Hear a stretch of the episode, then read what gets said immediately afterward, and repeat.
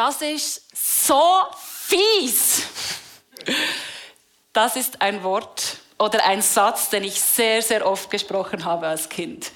Vielleicht die unter euch, die auch Kinder haben, die kennen das, da halt schon etwas mit, dass ihr immer wieder hört, das ist so fies. Und ich war ein Kind, das diesen Satz sehr oft gesagt hat.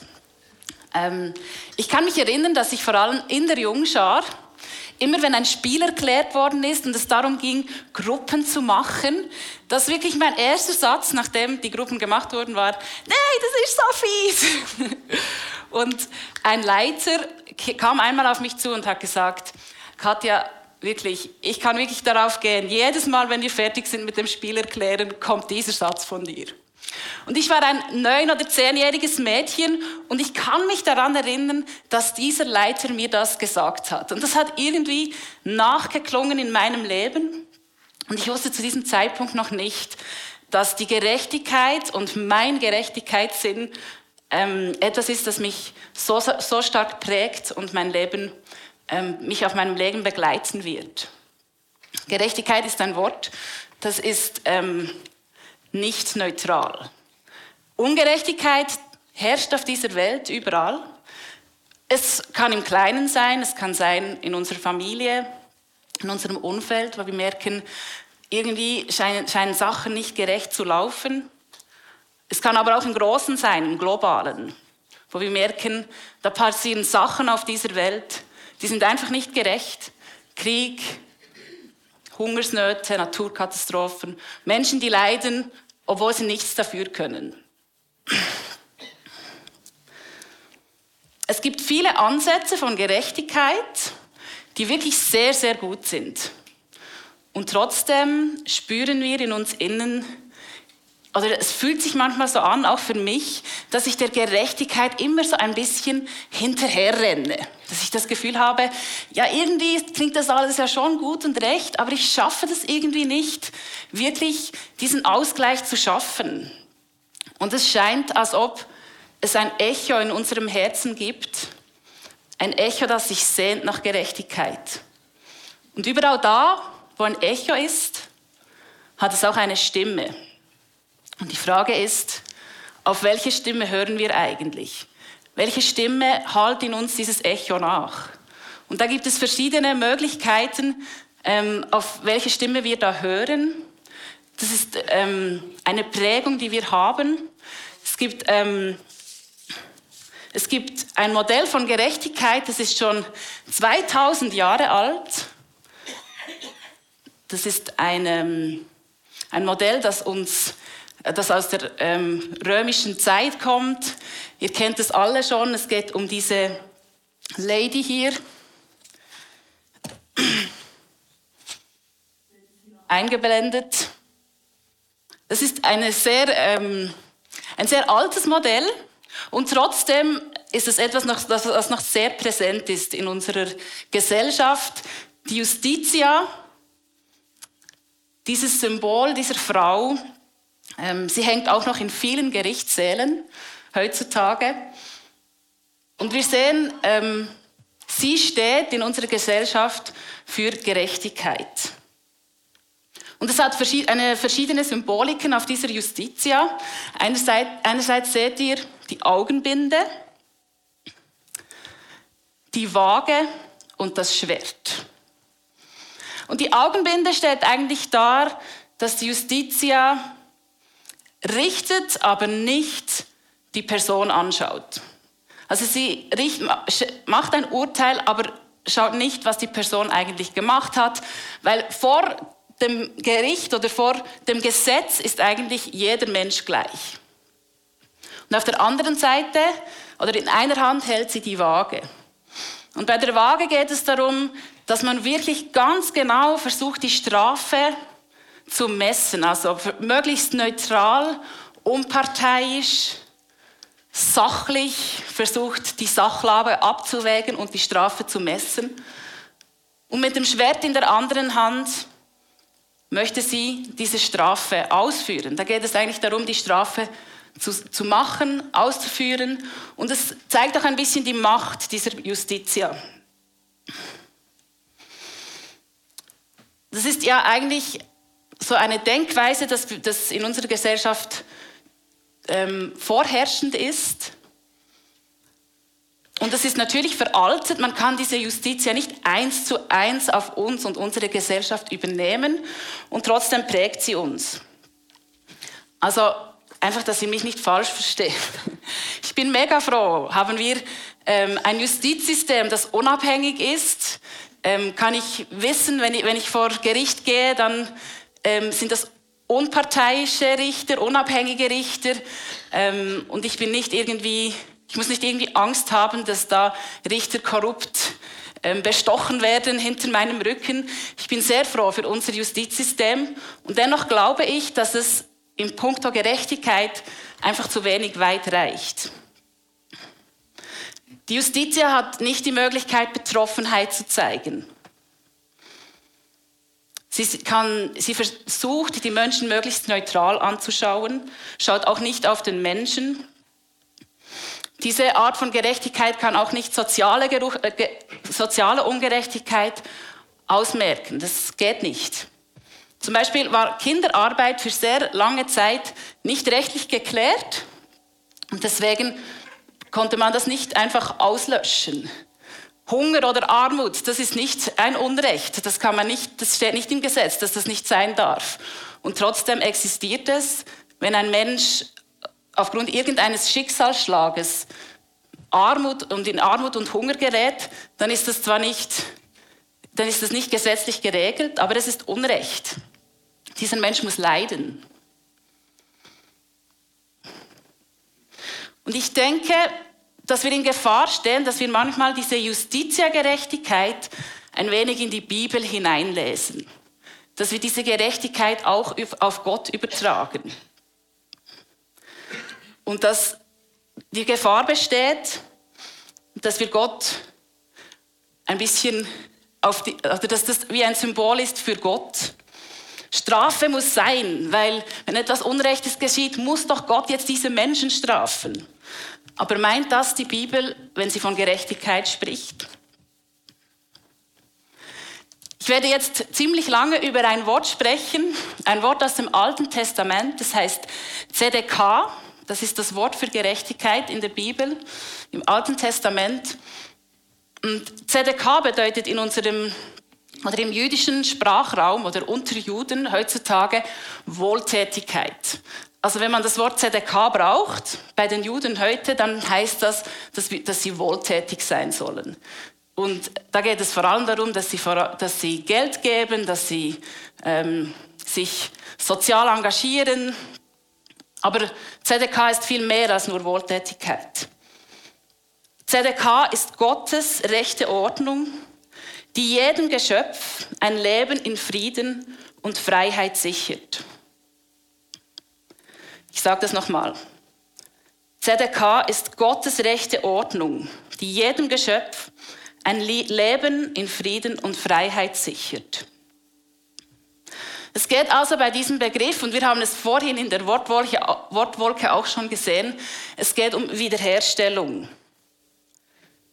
Es geht um eine ausgleichende Gerechtigkeit. Es gibt im Alten Testament ungefähr 500 Stellen, wo dieser Begriff ZDK vorkommt. Und ich habe jetzt hier vier Stellen ausgesucht, um euch so ein bisschen einen, einen Eindruck zu geben, was die Bibel dazu meint. Der erste ist Psalm 89, 15 bis 17. Gerechtigkeit und Recht sind die Säulen deiner Herrschaft. Alles, was du tust, zeigt deine Liebe und Treue. Herr, glücklich ist das Volk, das dich mit Jubeln feiert. Deine Nähe macht ihr Leben hell. Jeden Tag bist du ihr Grund zur Freude. Deine Gerechtigkeit erfüllt sie mit Glück. Psalm 103, 6 bis 8.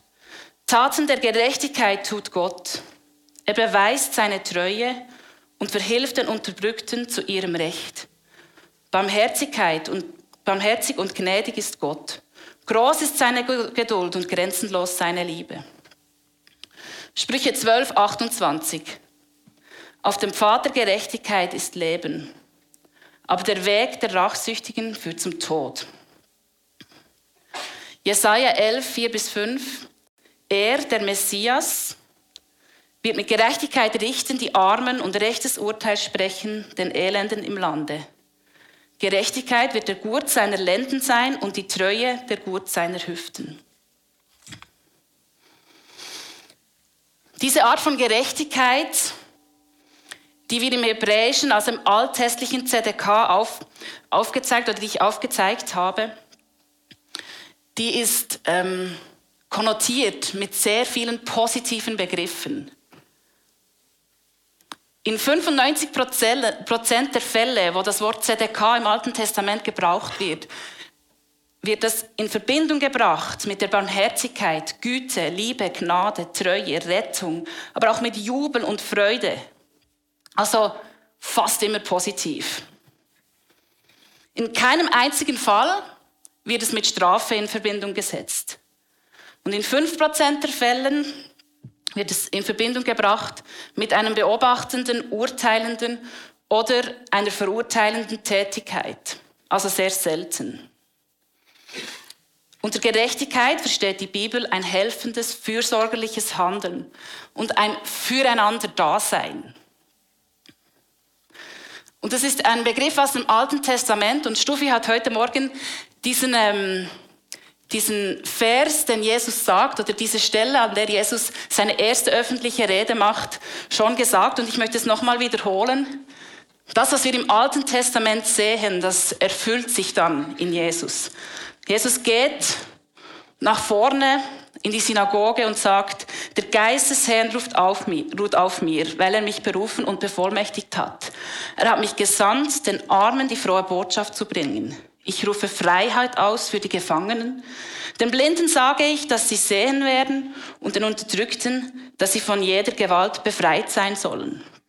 Ich verkündige ihnen ein Jahr, in dem, ich, in dem der Herr seine Gnade zeigt. Also diese Art von Gerechtigkeit, die wir im Alten Testament finden. Und da gibt es wirklich, ich könnte da noch viele Sachen darüber erzählen, wie sich das aufrollt im Alten Testament. Es ist wirklich unglaublich spannend, wie Gott äh, mit seinem Volk diesen Weg geht und wie er so ein ganz anderes Exempel mit Israel zeigt, was er eigentlich machen möchte mit diesem Volk, was Gerechtigkeit eigentlich bedeutet. Und in Jesus wird es dann vollzogen es wird dann Realität. Und wie das Schufi auch schon gesagt hat, Jesus zeigt es ja in seinem Leben, die Art und Weise, wie er gekommen ist, ist ja ganz eine andere Art von Gerechtigkeit. In den Gleichnissen vom verlorenen Sohn kommt ein ganz anderes Bild von Gott rüber. Dass er mit Witwen und mit Frauen und mit Prostituierten und mit Zöllner und mit Sündern an einem Tisch sitzt. Das ist eine ganz andere Art von Gerechtigkeit. Und hier erleben wir Gott als den ganz anderen. Gott ist der Handelnde. Er ist nicht blind wie die Justitia. Er verschließt nicht seine Augen. Und er ist auch nicht ein neutraler Richter. Er stellt sich auf die Seite der Schwachen und er fühlt mit und zeigt Anteilnahme. Er kann eben Mitgefühl zeigen und er tut es auch. Und er hat sich schon entschieden und er hat gesagt, dort wo Unrecht passiert, dort, wo Opfer sind, auf diese Seite stelle ich mich. Und er möchte Ungerechtigkeit, er, möchte, er sieht die Ungerechtigkeit und er will Wiederherstellung von ungerechten Strukturen. Eigentlich könnte man sagen, dass ZDK quasi der Grundcode vom Reich Gottes ist. Es ist die DNA von Gott. Und wenn wir beten, dein Reich komme, dann geht es genau um das, dass wir eine Sehnsucht haben, dass diese Gerechtigkeit auf dieser Welt ist, dass wir das sehen, dass sich das manifestiert. Und ich denke, für viele von euch, die hier in dieser Gemeinde ein- und ausgehen, ist das nicht eine neue Botschaft. Und trotzdem ist es wichtig, dass wir das immer wieder hören, dass wir einerseits diese Beeinflussung haben und dass das unser Denken und unsere Art und Weise, wie wir über Gerechtigkeit nachdenken, dass wir sehr geprägt sind von einem Bild dieser Justitia, von diesem richtenden, am Gesetz orientierten ähm, Gerechtigkeit und dass im Gegenzug Gottes Gerechtigkeit eine ganz andere ist. Und jetzt stellt sich die Frage, wie zeigt sich diese Gerechtigkeit jetzt konkret in unserem Leben? Ich meine, wir können jetzt nicht nach Hause gehen und denken, ah, es ist schön und Gott ist so gerecht und Liebe und Treue und Gnade und Barmherzigkeit. Irgendwie löst das ja aus, dass wir, wenn wir gerecht handeln wollen, auch irgendetwas tun müssen. Das fordert eine Aktion. Und Gerechtigkeit steht immer in Beziehung. Es ist ein relationaler Begriff. Also ich kann nicht gerecht handeln, ohne dass ich das mache, ohne dass ich irgendwie in Beziehung zu etwas oder jemandem handle. Und ich habe hier drei Punkte, die es ein bisschen veranschaulichen sollen.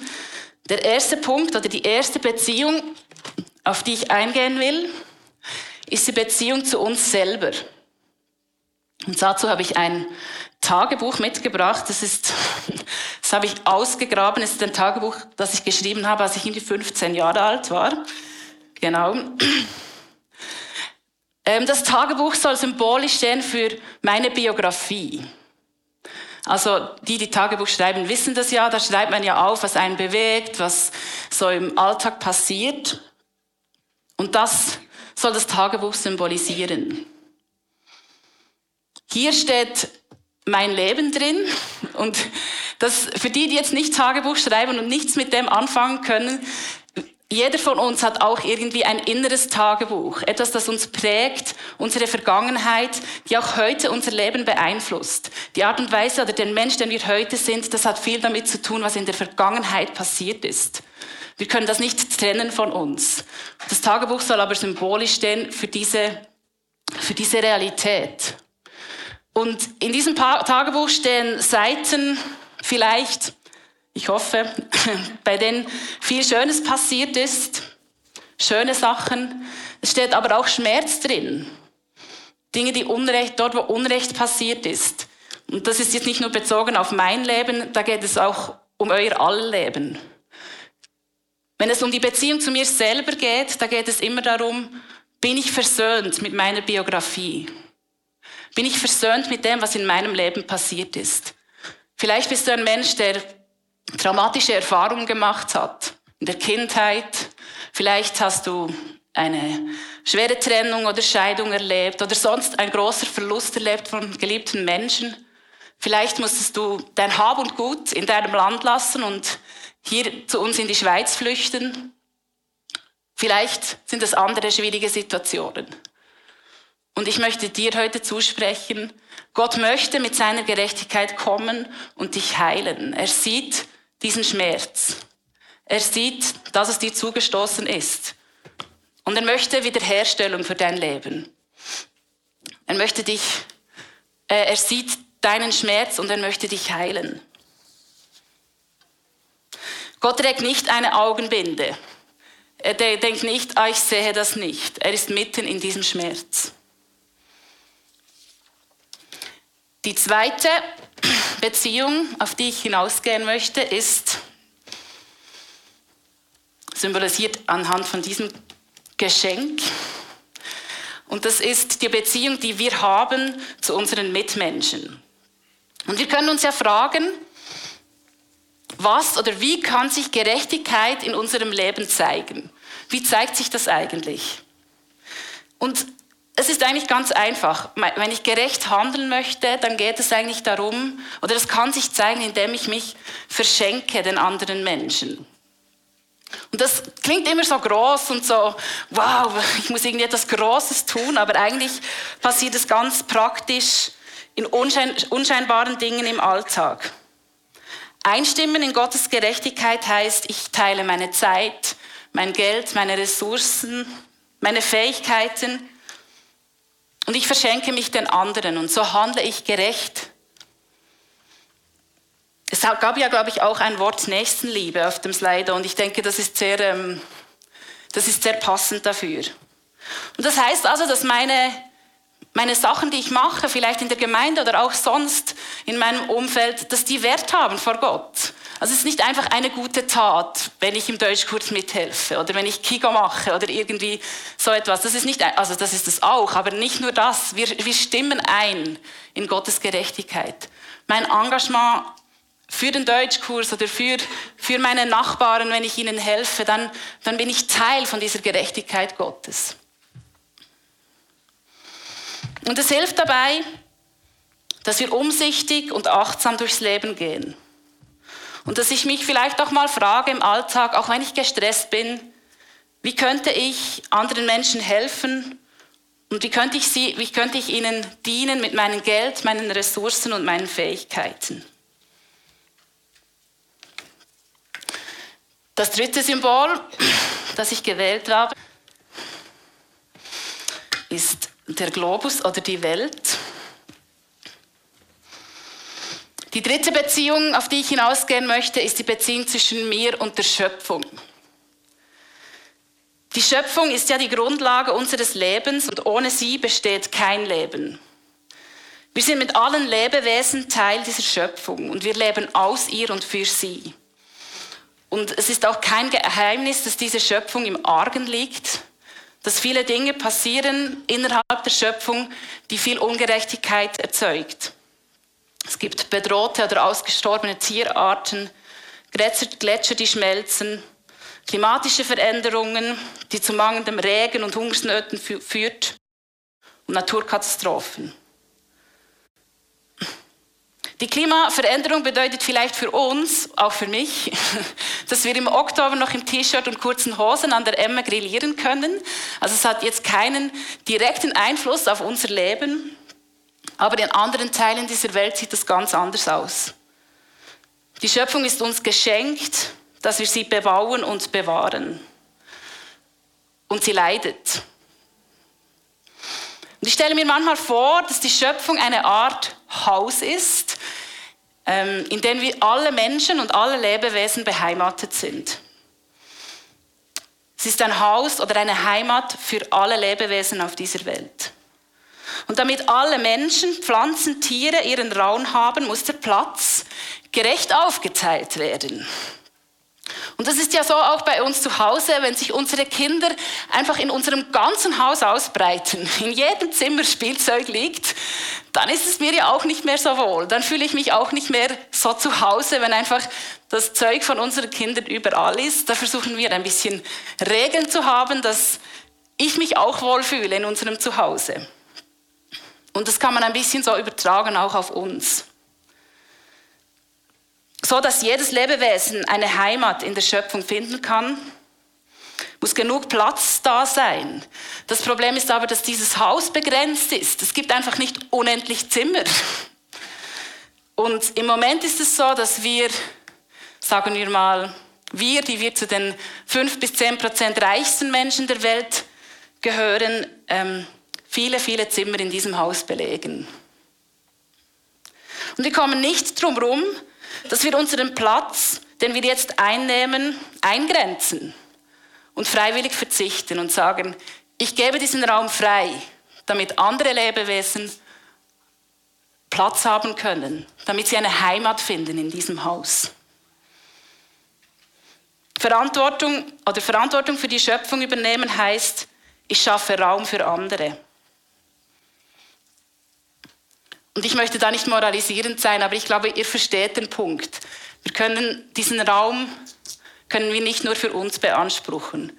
Und es geht nicht ohne, dass wir ein Stück weit zurückgehen und verzichten und uns überlegen, wie können wir Raum für andere schaffen. Diese drei Beziehungsebenen sind eng miteinander verbunden und können nicht separat gedacht werden. Die eine Beziehung beeinflusst die andere und alle können sie für die Gerechtigkeit Gottes stehen. Beim Tagebuch geht es darum, dass jeder von euch Gerechtigkeit Gottes ganz persönlich erfahren kann. Erfahren kann, dass Gott sich auf eure Seite steht, wenn ihr Opfer geworden seid. Beim Geschenk geht es darum, dass wir gerecht handeln können, indem wir uns verschenken, indem wir unsere Ressourcen, Zeit und Fähigkeiten teilen. So handeln wir gerecht. Und bei der Beziehung zur Schöpfung geht es darum, dass wir gerecht handeln, indem wir Raum lassen und freiwillig verzichten, damit andere Lebewesen leben können. Wir werden jetzt einen Moment haben, an dem wir über das Gesagte nachdenken können. Ein, zwei Minuten, wo ihr das mal auf euch wirken lassen könnt. Und vielleicht überlegt ihr in dieser Zeit, was ist so diese Beziehung oder welche Beziehungsebene von diesen drei Sachen spricht mich gerade am meisten an? Wo möchte ich einen Schritt gehen? Wo möchte ich einen Schritt der Gerechtigkeit gehen? Vielleicht stehst du auch hier bei diesem Punkt der Biografie.